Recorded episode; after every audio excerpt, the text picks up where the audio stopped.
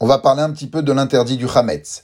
Puisque la Torah a vraiment accentué l'interdit du Hametz à travers toutes sortes d'interdictions, comme par exemple Chametz bepesach enobatel afilu bemashu, balirae, balimatse, tashbitu, karet, etc.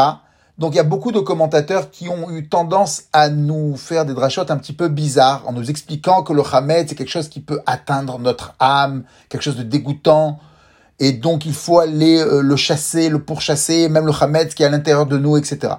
Mais on va voir qu'en fait, cette euh, présentation n'a pas de base, et que au contraire dans l'alaha, on dirait que le message est carrément l'inverse. Alors on va commencer par la Gemara Psachim, Chafal Afamoudbet. La Gemara traite de la source de l'interdiction de tirer profit du Hametz, ou des interdits en général. Il y a deux écoles. Rabbi Abaou pense que chaque fois que la Torah nous interdit de manger quoi que ce soit, c'est un exemple de profit. Donc c'est-à-dire qu'il interdit également d'en tirer profit. À moins que la Torah nous interdit d'en manger seulement et nous permette d'en tirer profit. Comme dans le cas de la Nevela. On a le droit de la donner ou de la vendre à un non-juif. On n'a pas le droit d'en manger. Chizkia n'est pas d'accord. Chizkia pense que chaque fois que la Torah nous interdit d'en manger, c'est uniquement manger qu'il est interdit. À moins qu'on ait une source qui nous dit également qu'il est interdit d'en tirer profit. Donc dans Hametz, Chizkia pense que puisque la Torah s'est exprimée lo en langage euh, passif, donc ça inclut également l'interdit d'en tirer profit.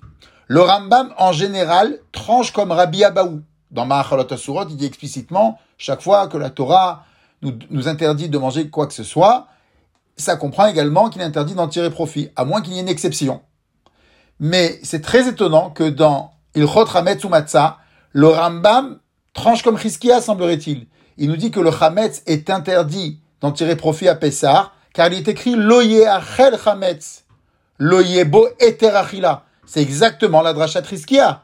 Comment ça se fait que le Rambam n'a pas été cohérent, n'a pas continué dans sa même lancée? Il a tranché comme Rabbi Abaou. Comment ça se fait qu'il nous rapporte la dracha Triskia Certains commentateurs ont voulu répondre que le Rambam a ramené seulement la dracha Triskia, mais il ne pense pas la halacha comme Triskia. Il continue à trancher la halacha comme Rabbi Abaou.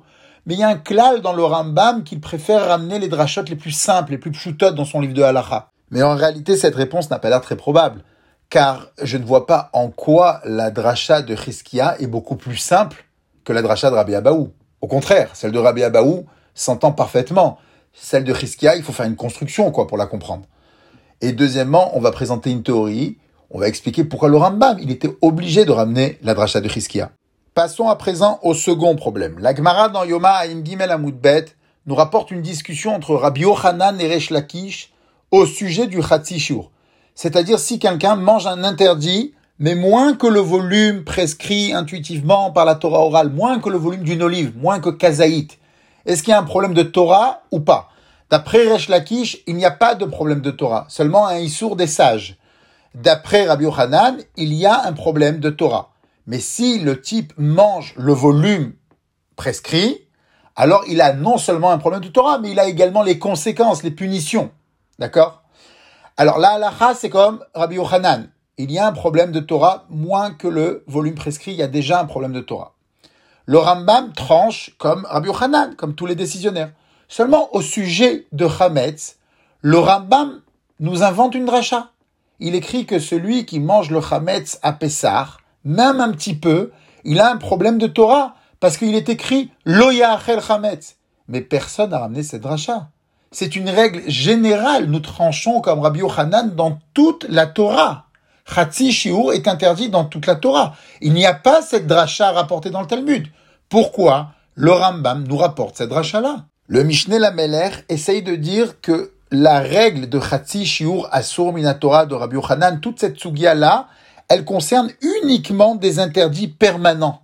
Comme le Chelev, le Chazir, c'est toujours interdit mais des interdits temporaires, comme le Hametz. On n'a pas de source que Shiur, c'est Asur Minatora. C'est pour ça que le Rambam, il a besoin d'amener une source. En deux mots, le Mishneh la Meler subordonne la Sugia en disant que ça parle uniquement des interdits permanents. Mais en réalité, ça passe pas sa réponse. Ça passe pas du tout. Parce que la marloquette de Rabbi Yochanan et de Resh Lakish, dans Yoma, parle également de l'interdiction de manger le jour de Kippour. Et là-bas, c'est un interdit qui est pas du tout permanent. Après qui on a le droit de manger. C'est un interdit temporaire. Donc ça va pas du tout. Alors pour comprendre ce qui se passe ici, on est obligé de rentrer dans la relation qu'il y a entre le Issour Hametz et le Issour Seor. Donc dans la Torah, il y a l'interdit du Hametz et l'interdit du Seor. Le Hametz, c'est le produit terminé, et le Seor, c'est le produit concentré pour faire du Hametz comme la levure. Les deux apparaissent dans la Torah, et le Rambam nous dit qu'il s'agit du même interdit. Ce qui est interdit à l'un est interdit à l'autre, ils n'ont aucune différence. Les commentateurs expliquent que le Rambam s'est exprimé de la sorte suite à la discussion qu'il y a entre Beth Shammai et Beth Hillel rapportée dans la première Mishnah de Masechet Betza. Beth Shammai pense que Seor c'est Bechazait Vechametz Bechakotevet, c'est-à-dire que pour enfreindre l'interdit de Seor, dans Pessar, il faut consommer comme le volume d'une olive. Mais, par contre, pour enfreindre l'interdit du Chametz, c'est un peu plus gros, c'est comme le volume d'une date. Et Beth Hillel pense qu'il n'y a aucune différence entre Chametz et Seor. Les deux sont concernés déjà par le volume d'une olive. L'Agmara explique le point de discussion qu'il y a entre Beth Shammai et Beth Hillel.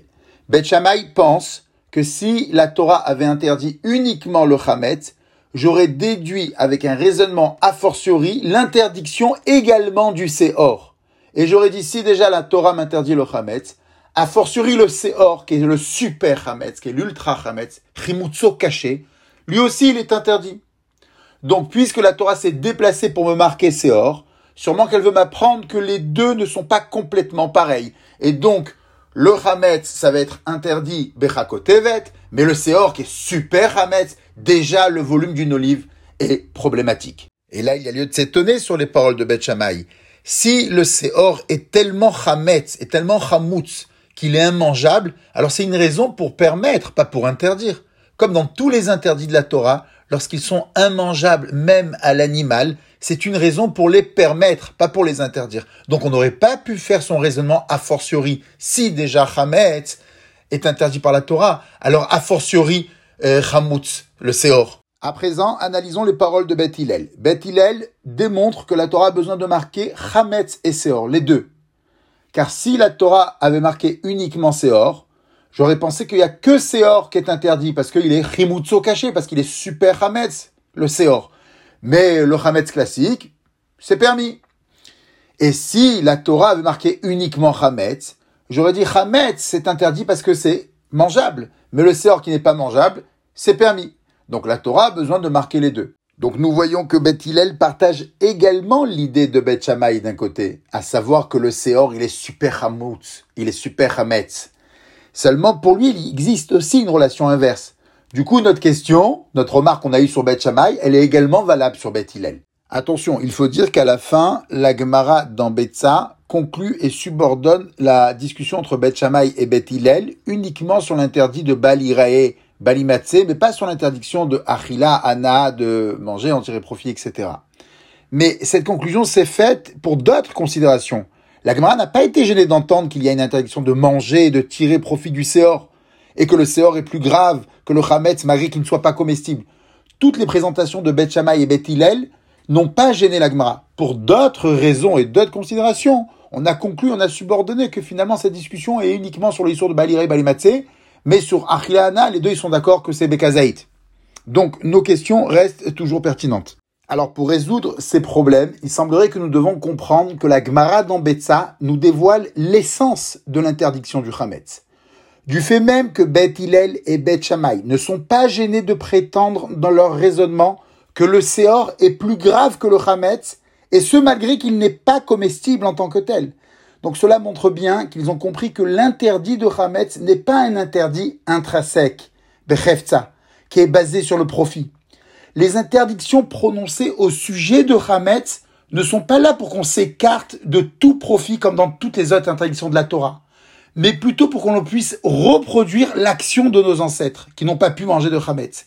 C'est un interdit assez particulier qui est basé sur un fait historique, exactement comme l'interdit du nerf sciatique, guidanaché.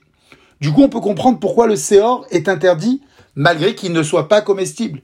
On peut comprendre pourquoi le Rambam ne peut pas se servir de la règle générale de Rabbi Abaou comme source pour interdire le profit du Hametz, Isurana, car il ne s'agit pas d'un interdit de consommation basé sur le profit.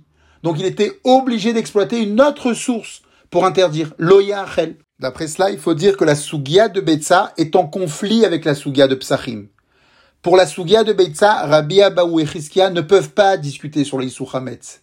Et le Rambam a tranché comme la Sugia de Betsa. C'est pour cela que le Rambam ne tranche pas de nombreuses halachot qui ressortent de la Sugia de Psachim. D'après ça, on peut comprendre pourquoi le Rambam a eu besoin d'une source extérieure pour interdire le Hametz moins de la quantité requise, Khatishur